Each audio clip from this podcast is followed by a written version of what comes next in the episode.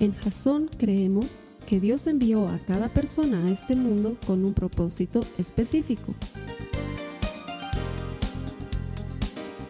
Nuestra misión es ayudarte a que tengas una relación personal con Jesús y a través de ella encuentres ese propósito para tu vida. Queremos ayudarte a alcanzar ese propósito. Es nuestra oración que este podcast te ayude a tener visión, a tener jazón.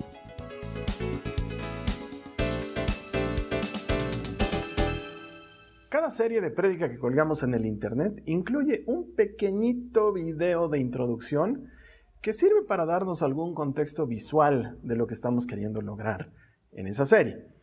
No sé si has podido ver el video que tenemos a continuación y que va a entrar en la cortina que viene, pero ese es el video de lo que te hablaba la semana pasada en Fukuoka, en Japón, en noviembre del 2016.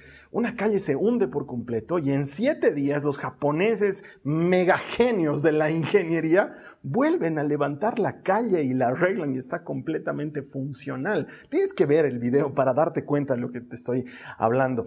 Eh, ¿Por qué es importante? Porque eso nos ayuda a ilustrar lo que queremos lograr en esta serie. Yo me imagino que si en Bolivia pasara algo así, una calle se nos hunde, yo creo que tardarían años, perdón, pero tardarían años en reconstruirla.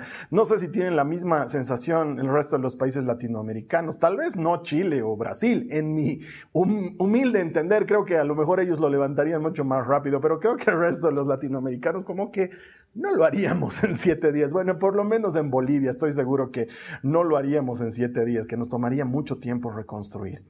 Para el Señor reconstruir es algo diferente. Él quiere meternos en el proceso de reconstrucción. Y hoy, hoy tengo una palabra de ánimo para aquellos que se sienten perdidos. Te veo a continuación para comenzar con el Hola jasonautas alrededor del planeta, bienvenidos a nuestro encuentro en línea a través de nuestra plataforma y de todos los lugares en los que hemos colgado este mensaje en video o en audio. Gracias por escoger escuchar o ver el mensaje de la palabra de Dios con Jasón que viene desde La Paz, Bolivia. Para nosotros es un gusto compartirla contigo y lo hacemos porque estamos convencidos de que todo el que encuentra a Dios encuentra vida. Queremos ayudarte a encontrar vida, queremos ayudarte a encontrar propósito. Mi esposa me estaba haciendo recuerdo eh, unos días atrás mientras charlábamos que nunca te termino de decir realmente el nombre completo de la iglesia. Nos llamamos Jasón, cristianos con propósito. Ese es el nombre completo. Y porque queremos ayudar a todas las personas que de alguna manera se conectan con nosotros, ya sea físicamente o virtualmente, a encontrar su propósito en Dios. Dios tiene un propósito para ti. Y estamos tratando de hacerlo por medio de prédicas y por medio de mensajes. Y estamos seguros que si tú recibes esta palabra, te acercas cada vez más a ese propósito que Dios tiene para ti. Estamos en medio de esta serie, que es una serie de esperanza, se llama El recuento de los daños. La idea es encontrar aquellas cosas rotas, quebradas, dañadas o perdidas y ponerlas en manos de Jesucristo y que Él nos ayude a recuperarlas. Y para cada semana también tengo prometido para ti una cita bíblica, una promesa de restauración, algo que te dé ánimo y que te ayude a construir. ¿Estás todavía a tiempo de invitar a alguien más al servicio? Invítalo porque el, mensaje de hoy es muy esperanzador y estoy seguro que puede servir a muchas personas que se sienten perdidas hoy en día por las circunstancias que estamos viviendo. Eh, es feo perderse. Yo me acuerdo que unos años atrás, bastantes creo, ya mi hermano y yo tuvimos la posibilidad de irnos a estudiar por un tiempo a los Estados Unidos y era la primera vez que salíamos tan lejos de casa. Nunca habíamos viajado solos, nunca habíamos viajado tan lejos y ahora estábamos estudiando en los Estados Unidos, estábamos muy lejos de casa, estábamos en, en ¿cómo, ¿cómo decirlo? Estábamos por cuenta propia, cada quien tenía que velar por su vida. Y resulta ser que mi hermano se le había metido la idea de comprar una computadora, ya que estábamos allá, porque nos salía mucho más económico comprarla allá y traerla a nosotros que comprarla aquí en Bolivia para cuando volvamos.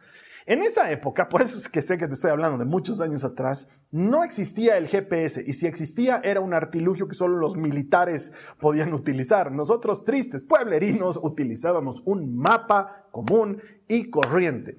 Y según el mapa, la tienda de la computadora quedaba bastante cerca de donde nosotros vivíamos, según el mapa. Lo que nosotros no habíamos interpretado en el mapa, y es que no sabíamos hacerlo, era la escala a la que se encontraba el mapa, pues estábamos muy, muy lejos de la tienda, para que te des cuenta.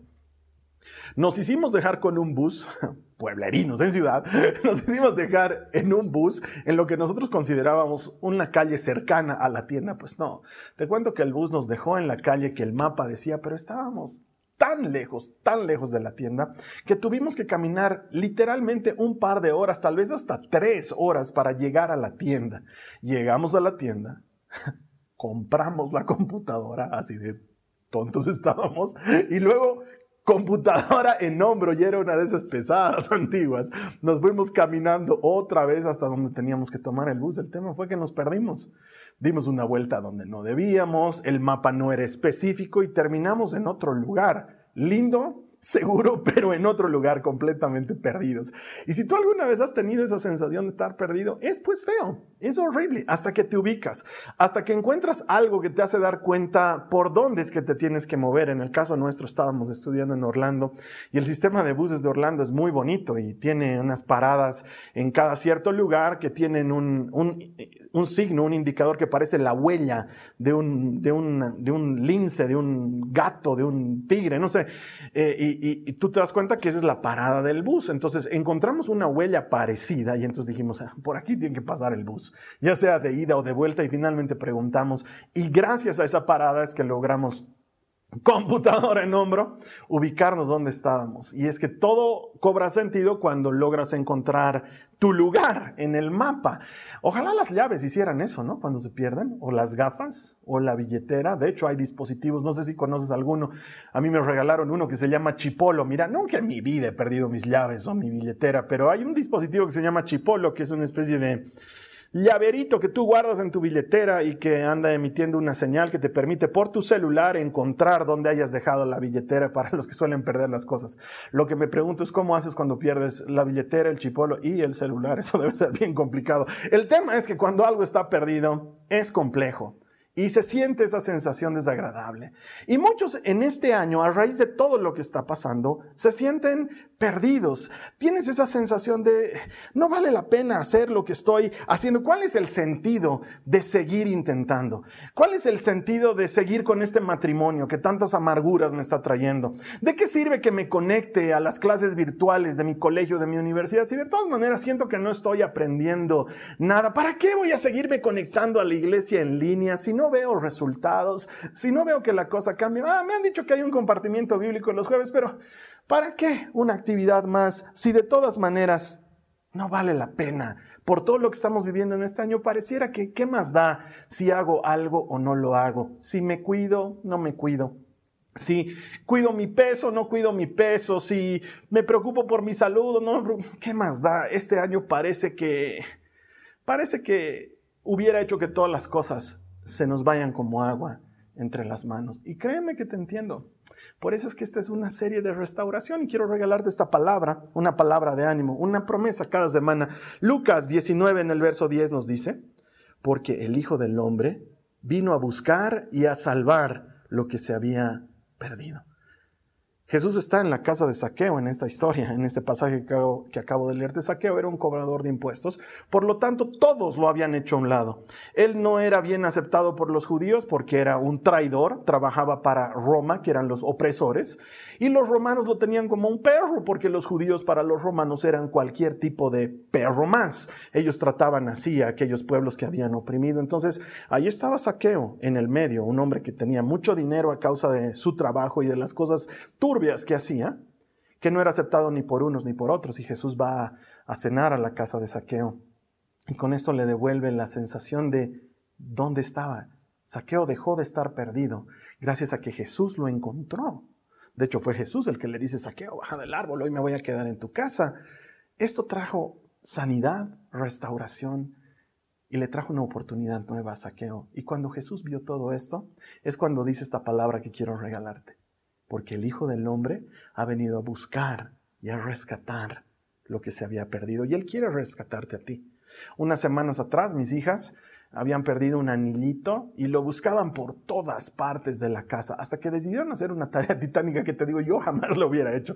Pero ellas decidieron abrir la aspiradora, ajá, sí, ese aparato que aspira la basura en la casa, abrir la aspiradora, abrir la bolsa de basura de la aspiradora y armadas con guantes, con barbijos, con gorros, empezaron a buscar entre la mugre de la aspiradora a ver si encontraban el anillito. Y oh, sorpresa, se encontraron con cientos de cosas perdidas que eran de ellas y que ni sabían que se les había perdido o que las estaban buscando y ya las habían dado por completamente perdidas, incluida una gargantilla que mi María Joaquina ama. Es una gargantilla de plástico, pero ella la ama. Y cuando terminaron de hacer eso, la lavó y se la y vino a mostrarme, mira lo que he encontrado. Y yo digo, si las chicas están dispuestas a meterse en esa mugre para encontrar algo que para ellas es valioso, ¿cuánto más Jesucristo no estará dispuesto a entrar en la mugre que sea que te haya hecho sentir perdida o perdido para rescatarte? Porque puedo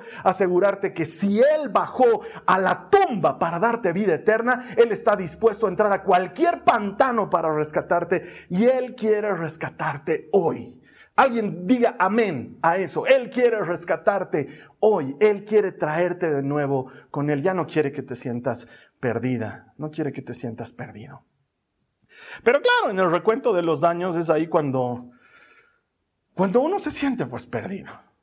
Y, sé que muchos de nosotros tenemos esa sensación de que tanto creyentes como no creyentes estamos a merced de lo que está pasando. Y, y tienes esa sensación de que da lo mismo que creas o que no creas, porque tanto los que creen como los que no creen se contagian, se enferman o se mueren. O sea, que qué más da si, si, si soy creyente o no. O soy cristiano, pero igual mi matrimonio está yendo a pique. O sea, no me ha servido de mucho ser cristiano, Carlos Alberto. Igualito mi matrimonio está tronando y siento que no vale la pena seguir con esto. O oro, pero siento que hay un techo de hierro sobre mi cabeza. Es como si Dios no escuchara nada de lo que estoy orando. Entonces, con razón uno se siente perdido porque te preguntas a ti mismo, ¿de qué sirve creer? ¿De qué sirve hacer todo lo que estoy haciendo? Y para eso quiero contarte una historia. A David le pasó algo similar en determinado momento. Como tú sabes, David eh, comenzó siendo un pastor de ovejas y luego se posicionó como un gran guerrero al matar a Goliat y luego trabajaba a órdenes del rey Saúl, pero luego el rey Saúl le tomó envidia y decidió matarlo. Entonces David estuvo escapando de Saúl por mucho tiempo, tanto así que logró formarse un ejército de rechazados y forajidos que andaban con él, 600 hombres que protegían a David y que hacían las veces de ejército contratado, digamos que eran como los magníficos de la época.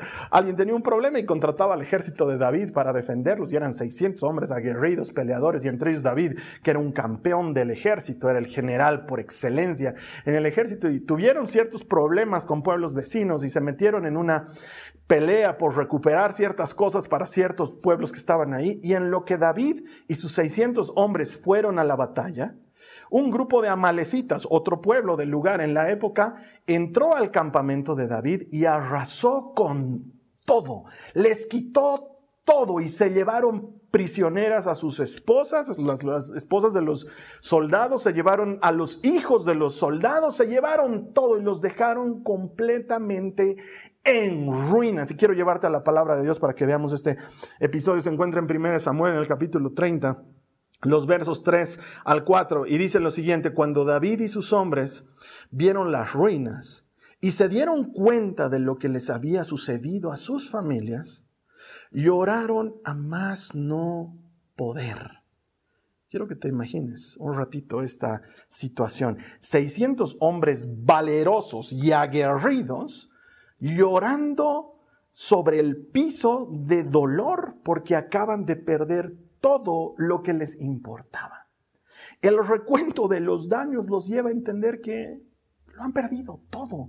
Y al haber perdido cosas, la desazón es gigantesca. Yo me imagino a David en esa misma situación que te planteo ahora diciendo, me han ungido como rey hace tantos años, y sin embargo, ni soy rey, sino que encima de todo sigo viviendo como un fugitivo, escapando del rey actual. No entiendo de qué sirve. que me hayan ungido como rey? ¿De qué sirve que sea íntegro, que ande con Dios, que busque hacer su voluntad, si de todas maneras igualito me roban, igualito me atacan, igualito sufro pérdidas? ¿De qué sirve todo lo que estoy haciendo? Es, es muy fácil hundirnos en el recuento de los daños. Es muy fácil llegar a ese momento en el que sientes que todo está en contra tuya y te sientes tan perdida, te sientes tan perdido que entras en esa fácil tentación que yo llamo pobre de mí. La autocompasión. El tener pena de ti mismo por lo que está pasando y decir, ah, no sirve de nada. Y créeme, yo he estado ahí. Cuando las cosas no salen como espero, muchas veces me he visto en esa situación de pensar, pobre de mí, ¿de qué sirve que haga lo que hago? ¿De qué sirve que sea pastor en una iglesia? ¿De qué sirve que haya estudiado la Biblia tantos años? ¿De qué sirve que subamos un video semanal? ¿De qué sirve? ¿Cuál es el punto de todo esto? Y de pronto me encuentro perdido sintiendo autocompasión de mí mismo y a eso se suma el enemigo porque créeme que existe un enemigo, su única ambición es robar, matar y destruir y él empieza a hablar cosas a tu oído y cada vez que tú dices pobre de mí, él te dice cosas como sí, no vale la pena. ¿Para qué te esfuerzas tanto? ¿Para qué sigues tratando de enmendar tu matrimonio si esto ya está perdido? ¿Para qué quieres ayudar a tu hijo si está más metido en las drogas de lo que jamás imaginaste que podía estar? ¿De qué te sirve intentar restablecer esta relación con tus padres si todo ya se ha perdido? Y en lo que tú tienes pena de ti mismo, el enemigo aprovecha y siembra en tu mente dudas y miedos que te hacen estar más perdido todavía. Necesitamos a alguien que nos haga reaccionar. Esto me hace recuerdo una película muy antigua que se llama ¿Y dónde está el piloto? No me acuerdo el nombre en inglés, en, en, español se llama ¿Y dónde está el piloto? Es una comedia de un avión que está a punto de estrellarse. Me acuerdo que en uno de los momentos de la película una persona entra en shock y empieza a desesperarse y entonces uno de sus amigos ahí ¡pah! le tira un lapo para que reaccione y en lo que no está reaccionando ¡pah! le tira otro lapo para que reaccione. Cuando la cámara muestra lo que está pasando hay toda una fila de gente que está listo y lista para sopapear a esta persona había una persona con un martillo, un boxeador con sus guantes, o sea, no sé, una fila enorme de gente que estaba lista a sopapear a la persona para que reaccione. Oye, hermano, hermano, a lo mejor tú y yo necesitamos también algo que nos haga reaccionar y espero que no sea algo fuerte. Mi esperanza, mi oración es que sea este mensaje, el sopapazo que te haga despertar y te haga dar cuenta que no caigas en la tentación de autocompadecerte, no caigas en la tentación de tener pena de ti mismo. Al contrario, reacciona. ¿Sabes que David tuvo que reaccionar? Mira lo que dice el verso 6 del mismo capítulo 30 de Primera de Samuel. Dice, David ahora se encontraba en gran peligro porque todos sus hombres estaban muy resentidos por haber perdido a sus hijos e hijas y comenzaron a hablar acerca de apedrearlo. Pero David, amo cuando la Biblia dice pero, pero David encontró fuerzas en el Señor su Dios.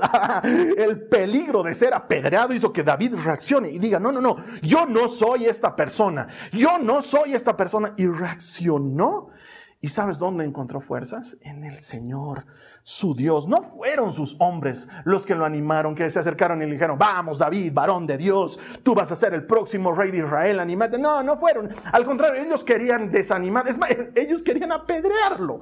No llamó a su mamá y le dijo, mamá, te cuento que estoy teniendo problemas. Y su mamá le dijo, ¿qué pasa? Esa no es la pinta del próximo rey de Israel. No, no fue su mamá la que lo animó. No fueron sus esposas, que por cierto tenía dos y estaban cautivas con los amalecitos. No. Él encontró fuerzas en Jesucristo, en su Dios, en el Señor todo poderoso. Él se fortaleció en aquel que lo había llamado y lo había elegido. ¿Por qué? Porque Él da fuerzas al cansado y Él multiplica las fuerzas del que no tiene ninguna. La palabra de Dios dice que hasta los jóvenes se cansan, hasta los más jovencitos tambalean y desfallecen, pero los que esperan en el Señor, amo cuando la Biblia dice, pero, pero los que esperan en el Señor, esos levantarán las alas como las águilas y caminarán y no se cansarán y correrán y no se fatigarán. Ay, es que yo predico emocionado aunque esté solito porque sé que hay alguien que está escuchando este mensaje y está diciendo, amén, yo decido fortalecerme en ti, Señor, amén, yo decido esperar en ti, Señor, tú eres mi escudo, tú eres mi fortaleza, tú eres mi pronto auxilio en el momento de dificultad, no caigas en la trampa de autocompadecerte, encontrar fortaleza en Jesucristo cuando estuve pasando por serios problemas. Muchos de estos ya te los he contado en nuestras prédicas, o estaba enfermo, o estaba pasando por alguna necesidad. Esto lo comentaba con algunos hermanos de la iglesia y, sin embargo seguí en las actividades, predicando, enseñando en la escuela bíblica, haciendo lo mío. Y me acuerdo que después de haber salido de uno de los días de la escuela bíblica, yo estaba yendo a mi casa en el auto y suena mi teléfono. Y era una de las hermanas que había estado conmigo en la escuela bíblica y me dice, hermano, es increíble, se te ve bien, aunque sé que estás pasando por mucha dificultad, no te ofendas por lo que te pregunto. Me dijo, ¿disimulas? ¿Te haces al que estás bien? ¿O cómo haces para estar bien en medio de tantas dificultades. Yo recuerdo muy bien lo que le respondí. Yo le dije, ¿sabes qué? No me ofende tu pregunta. Yo me fortalezco en Jesucristo y en el poder de su fuerza. Y sé que para los que son cristianos antiguos van a decir, ah, esa es una canción de Torre Fuerte. Sí, es una canción de Torre Fuerte. Me fortalezco en Jesucristo. Yo he crecido con esa música, pero no solamente es una canción de Torre Fuerte. Es una cita bíblica que se encuentra en Efesios, en el capítulo 6, en el verso 10, que dice, por lo demás, fortalezcanse en el Señor y en el poder de su fuerza tú y yo podemos hacerlo. Podemos fortalecernos en el Señor y en el poder de su fuerza. ¿Por qué? Porque lo que te está pasando, lo que me está pasando, lo que le está sucediendo al mundo entero en este 2020 es una guerra espiritual. Va más allá de enfermedades, contagios, vacunas, es una lucha espiritual. En este mismo capítulo 6, Pablo nos enseña diciendo, a continuación, los versos a continuación del que acabo de leerte. Nuestra lucha no es contra humanos, no es contra carne ni sangre, es contra demonios contra huestes y principados. Carlos Alberto, tú nunca nos hablas de esos temas. El que no los hablemos con frecuencia no significa que no creamos en ellos. Lo que pasa es que no queremos sobre espiritualizar todo, pero estoy en la obligación de decirte que hay una lucha espiritual. El enemigo está detrás de tu vida. Él quiere robar, matar y destruir. Si puede destruir tu matrimonio, lo va a hacer. Si puede destruir tu confianza en Jesús, lo va a hacer. Si puede robarte tu fe, lo va a hacer. Créeme que lo va a hacer. Disfrazado de coronavirus, disfrazado disfrazado de carnaval de Oruro, disfrazado de lo que sea, no importa. Él quiere robar, matar y destruir. Esta es una lucha espiritual y por eso en el mismo capítulo en el que Pablo nos dice, fortalezcanse en Jesucristo y en el poder de su fuerza, Él nos dice, usen la armadura espiritual. Estamos invitados y llamados a vestirnos de la armadura espiritual, el casco de la salvación. Oye, tus pensamientos están protegidos por la salvación de Cristo. Cada vez que estés teniendo pensamientos contrarios, somete esos pensamientos a Jesucristo. Cambia ese pensamiento malo por una promesa bíblica que lo destruya y entonces la salvación va a estar protegiendo tu mente. La Biblia nos dice que la armadura del cristiano tiene el casco de la salvación, tiene el cinturón de la verdad. Y la palabra del Señor nos enseña que conoceremos la verdad y la verdad nos hará libres. Muchos de nosotros ahorita estamos esclavos, cautivos del miedo, de la desesperanza, de la angustia, pero conocerán la verdad, dice el Señor, y la verdad los hará libres. Hay que ceñirse los lomos, dice la palabra, porque en la época en la que Pablo escribe esto, sabes que el cinturón no era como los de ahora, de villita, delgaditos, no, era toda una faja que cubría todo el cuerpo y la espalda. Hay que ceñirnos de la verdad de Jesucristo y la coraza de justicia. ¿Por qué? Porque tú y yo no lo hemos hecho bien, pero hubo uno que lo hizo bien por nosotros. Su nombre es Jesucristo y por él hemos sido justificados. Eso quiere decir que no hay condenación para los que estamos en Cristo Jesús. Hay una coraza que nos protege. ¿Sabes quién es esa coraza? Jesucristo es nuestra coraza.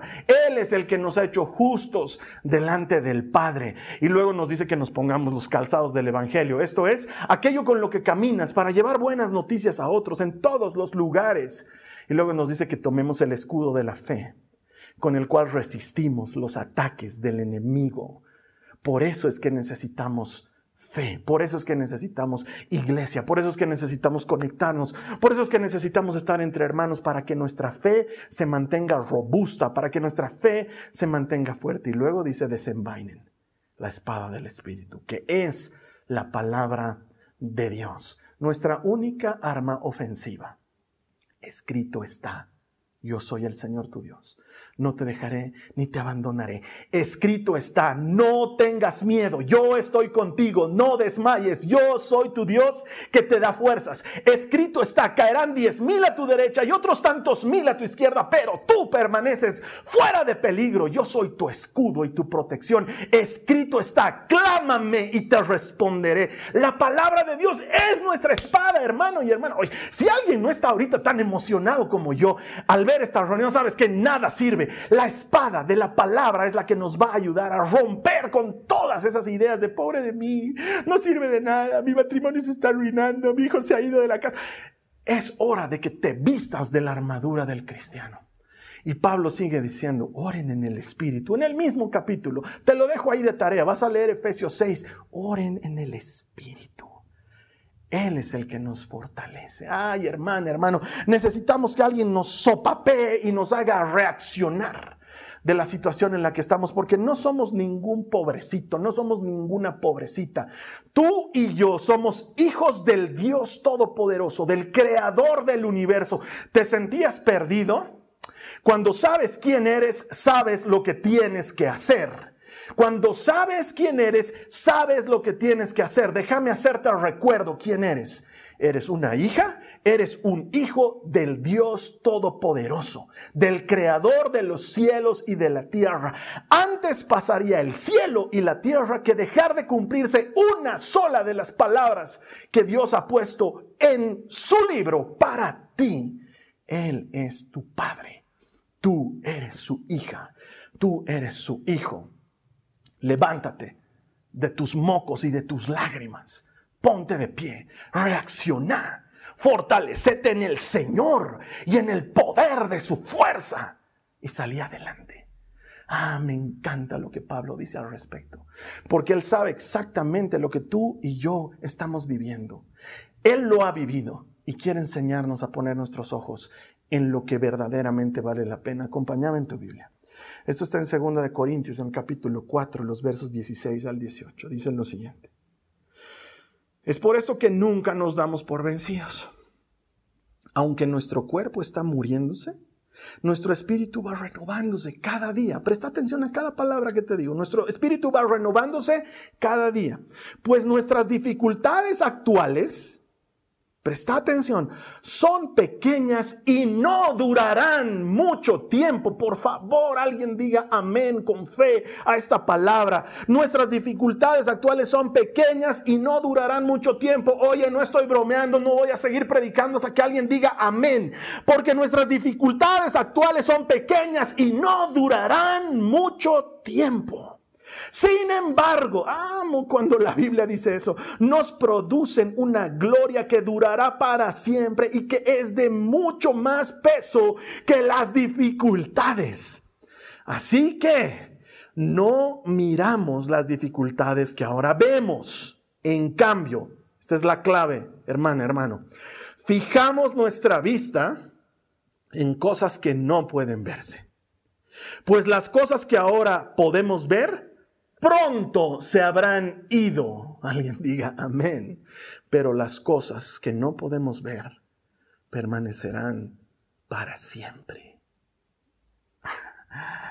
Pablo, ¿has vivido el 2020? Porque parece que estuvieras en este año. Todo esto va a pasar. No pongas tus ojos en lo que va a pasar. Pon tus ojos en lo eterno. David se fortaleció en el Señor su Dios. Pon tus ojos en lo eterno. Hermana, hermano, sí sirve conectarse, sí sirve ver esta prédica, sí sirve ver cuanta prédica quieras. Hay tantas ahora de tantas iglesias tan hermosas que están compartiendo ánimo todos los días. Llena tu mente, llena tu corazón de la palabra de Dios. Vale la pena, esto va a pasar. Vale la pena luchar por tu matrimonio, vale la pena seguir invirtiendo en esa relación vale la pena. No es una pérdida de tiempo involucrarse con la iglesia, no es una pérdida de tiempo conectarse, además del domingo, el jueves, o a tu grupo pequeño, valioso, al club de la pelea, o a nuestros compartimientos que hay tantos. No es una pérdida de tiempo, lo vale. Lo vale, porque esas cosas te ayudan a poner tus ojos en lo eterno, quitar tu mirada de lo temporal y poner tu vista en aquello que dura para siempre. El Señor dura para siempre. Esto pasará, acabamos de leerlo en la Biblia. Las dificultades de ahora son pequeñas y pasarán, tienen fecha de caducidad, pero el Señor, Él permanece para siempre. Él es eterno. Pon tus ojos en Él. Nunca he escuchado sobre un agricultor que se pase el gran trabajo de arar la tierra, removerla, prepararla, sembrar el grano en la tierra y una vez que ha terminado de sembrar el grano, sentarse al frente de todo el sembradío con preocupación y angustia y decir, estoy angustiado, no veo que pase nada. Sería como para darle un manazo. Cualquiera le diría, oye, eres bruto, acabas de sembrar, ¿qué estás esperando que suceda? Este año tiene que ser un año de sembrar. De sembrar un mejor matrimonio, ¿por qué no? De sembrar un carácter íntegro, ¿por qué no? Un año de sembrar verdaderos hábitos de oración y lectura de la palabra, ¿por qué no? Un año de hacer un hábito en tu vida, la iglesia y el compañerismo, ¿por qué no? Y esperar a que dé fruto. Es un proceso. No sucede de la noche a la mañana, pero sucede. No sucede hoy, no sucede mañana, pero sucede en el tiempo. La Biblia sigue diciendo, todo el que siembra con lágrimas cosechará con gritos de alegría. No tengas miedo. Lo que hoy estás sembrando, lo vas a cosechar.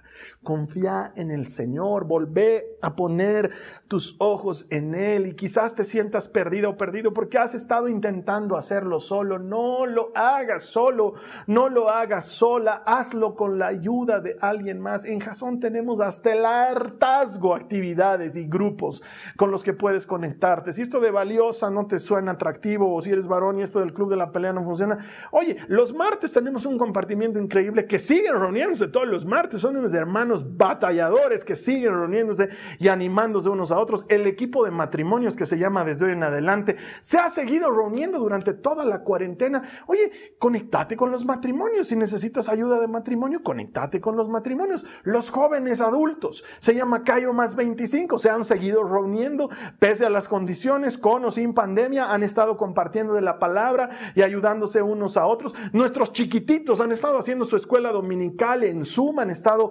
juntándose unos con otros. Oye, la iglesia tiene por demás y ahora tenemos el compartimiento bíblico para todos los jueves la última semana estaba reventando nuestro compartimiento de conexiones. Estamos a punto de tener que comprar una nueva licencia de Zoom porque ya somos demasiados. Y es bueno y así tiene que ser. Haz algo, no lo hagas solo. Levanta la bandera de auxilio, pedí ayuda, nos ayudaremos mutuamente a llevar nuestras cargas y así cumplimos la ley de Cristo. Pero no estás sola, no estás solo. Que este mensaje sirva de ah, sopapo para que reacciones el Señor está contigo. Y si Él bajó a la tumba, Él está dispuesto a entrar a cualquier pantano para rescatarte. Y quizás tú me digas, Carlos Alberto, es que conmigo no. He dejado de orar hace mucho tiempo, no creo que el Señor me escuche o todo este tiempo más bien no solo me he perdido, me he reperdido. El Señor me tendría que rescatar y perdonar y restaurar y pagar la deuda. ¿Sabes qué? Él está dispuesto a hacerlo hay perdón en la sangre de Jesús. Hay restauración en la sangre de Jesús. No sé a quién estoy hablando esto.